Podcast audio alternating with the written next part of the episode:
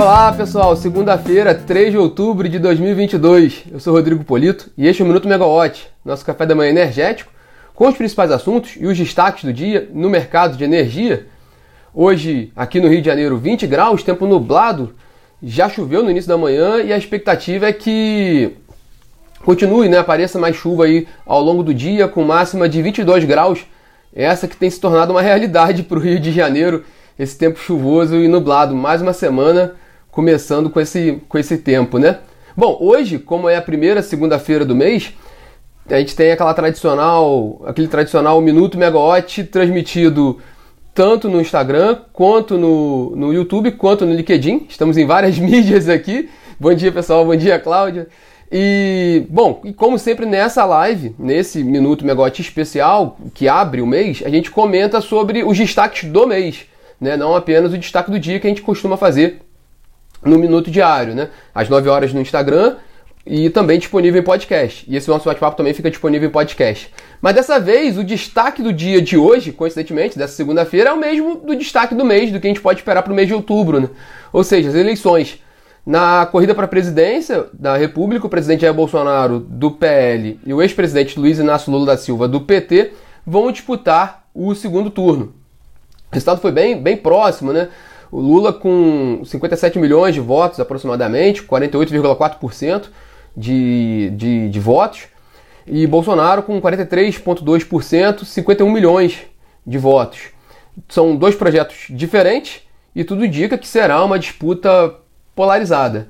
Mas fizemos, né, com relação, saindo um pouco do campo político, entrando mais no campo da energia, a gente fez uma revista digital que está disponível na plataforma da, da Megawatt com as propostas dos candidatos à presidência para a área de energia e do mercado de petróleo e gás.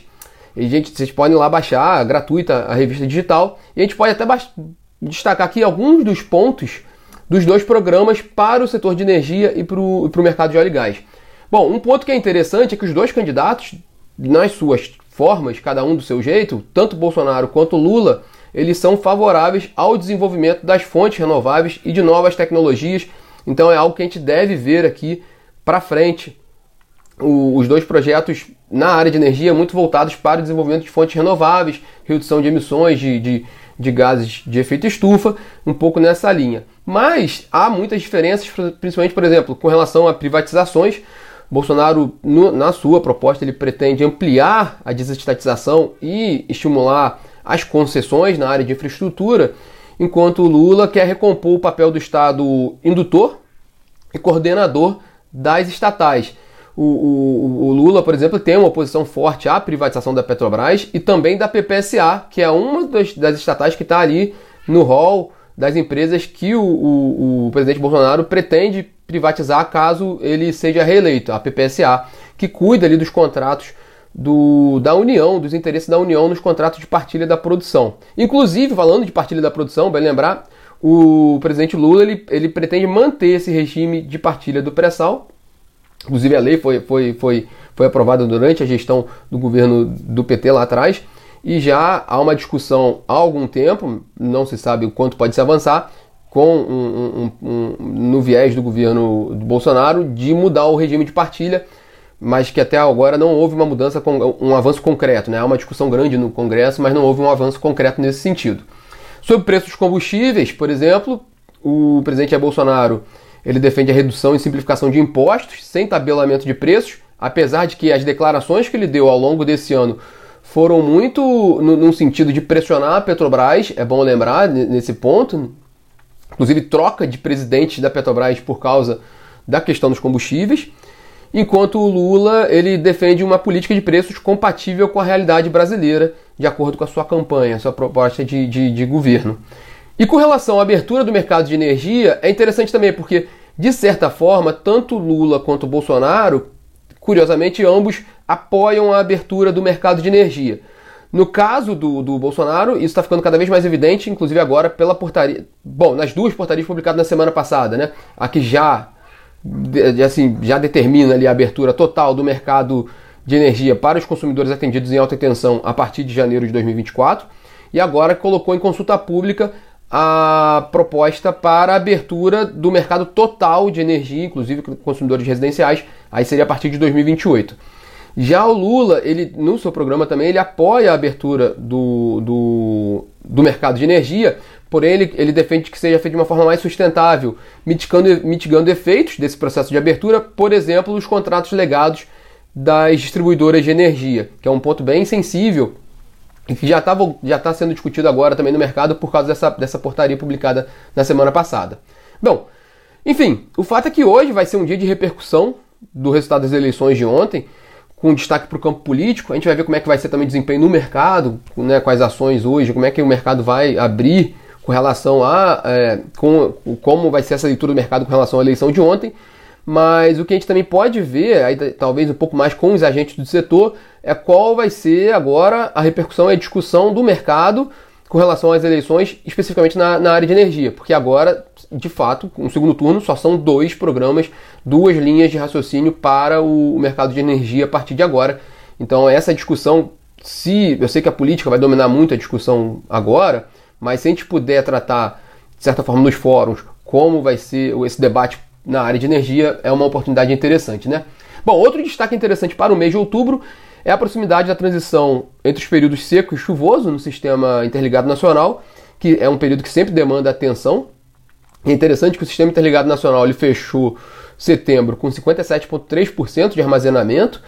E de acordo com o operador nacional do sistema elétrico, são esperadas chuvas em outubro e novembro. Bom, aqui no Rio não para de chover, mas é, bom, por exemplo, para o mês de outubro, no sud subsistema Sudeste Centro-Oeste, que é o principal do país, o ONS prevê chuvas acima de 12% da média de longo termo no, nesse mês de outubro. E o problema é que em outubro o volume de chuva ainda não é tão significativo, né? Tanto é que, mesmo com uma chuva um pouco maior, as afluências maiores, o ONS prevê uma redução do nível de armazenamento nos reservatórios no Sudeste Centro-Oeste, saindo de 51% para 48% no fim desse mês, de outubro. Bom, ainda assim melhor do que o desempenho dos últimos anos, né? A gente está, de fato, a gente repete aqui algumas vezes, a gente está passando por um período seco bem mais confortável em relação aos anos anteriores. E além disso, a ANEEL confirmou a bandeira tarifária verde para o mês de outubro, dentro do esperado, mas confirmando que é mais um mês sem aquele custo adicional na tarifa de energia. Lembrando que não é um custo adicional, né? Aquele custo que ele é ele é cobrado antes, porque não, não tem um repasse da, da, da geração termoelétrica, ficaria para o outro ano. Enfim, é um custo mais. É, essa, esse custo da bandeira é cobrado antes, justamente para sinalizar ao consumidor a pressão que está havendo no sistema e aí você buscar uma, é, um melhor consumo de energia. Né? O fato é que a bandeira está verde para o mês de outubro. Por fim, em outubro também a gente vai ter o leilão de energia menos 5, leilão de energia nova, no dia 14 de outubro. Lembrando que esse leilão, uma, uma oportunidade de negócio, mas a gente sabe que esses leilões do ambiente regulado estão negociando pouca energia, porque a demanda tem sido muito baixa, né, dado o efeito da sobrecontratação e também da geração distribuída.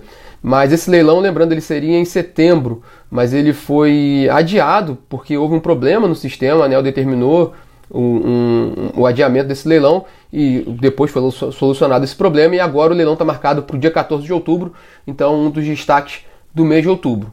É, voltando agora para a agenda da segunda-feira, né? É, nessa segunda-feira a ANEEL realiza às 3 horas da tarde a cerimônia de assinatura dos contratos de concessão de 13 lotes do leilão de transmissão que ocorreu no fim de junho e tem investimentos previstos da ordem de 15 bilhões de reais. Essa cerimônia ela vai ser transmitida pelo YouTube da ANEEL. Quem não puder estar lá presente em Brasília pode acompanhar a cerimônia pelo, pelo canal da, da ANEEL.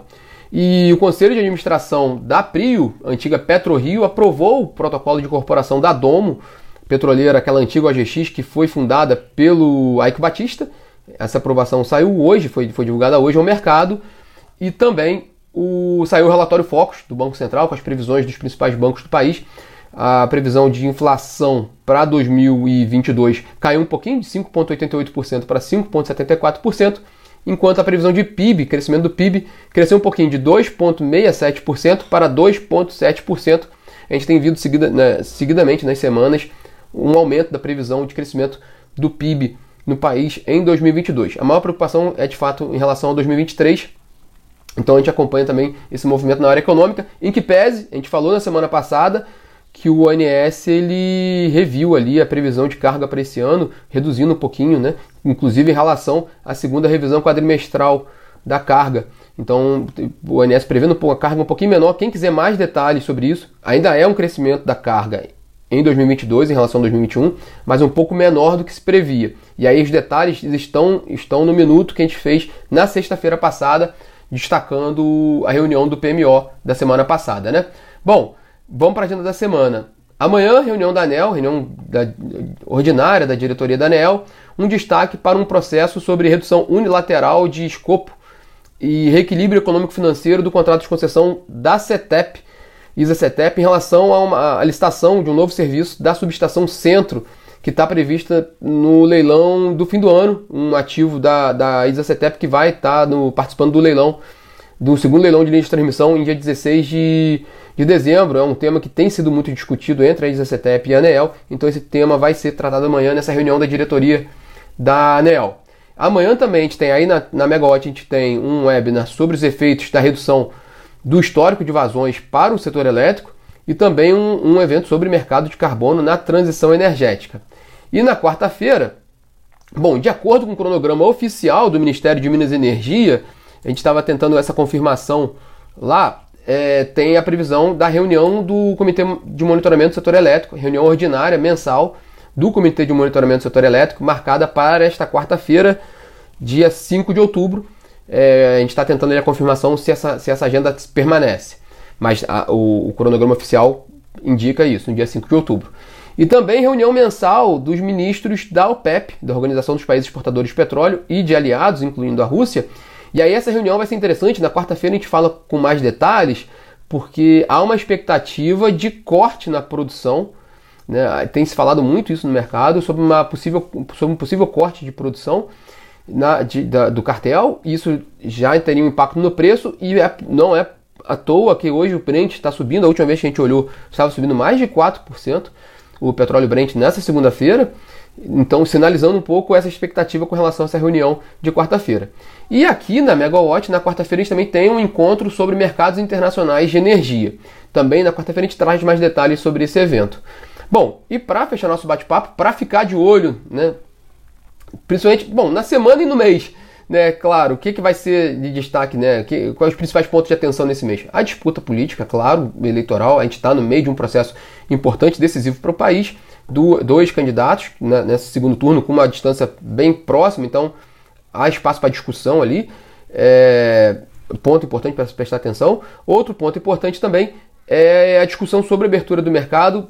Essa abertura, essa, essa portaria publicada na sexta-feira, que traz a, a proposta de abertura em total do mercado de energia. Na sexta-feira já houve uma certa repercussão no mercado, mas é um tema que vai ganhar muita discussão e as empresas, os agentes vão enviar suas contribuições para, para o Ministério de Minas e Energia. Então é um tema de muita atenção nesse mês, até porque é, o estava previsto, o PL 414 que está no Congresso prevê a abertura do mercado, mas essa, essa portaria está meio que chegando na frente, então a gente não sabe como é que ficaria também essa, discussão no como é que fica né, o, o peso do PL com essa discussão avançando em paralelo da abertura do mercado.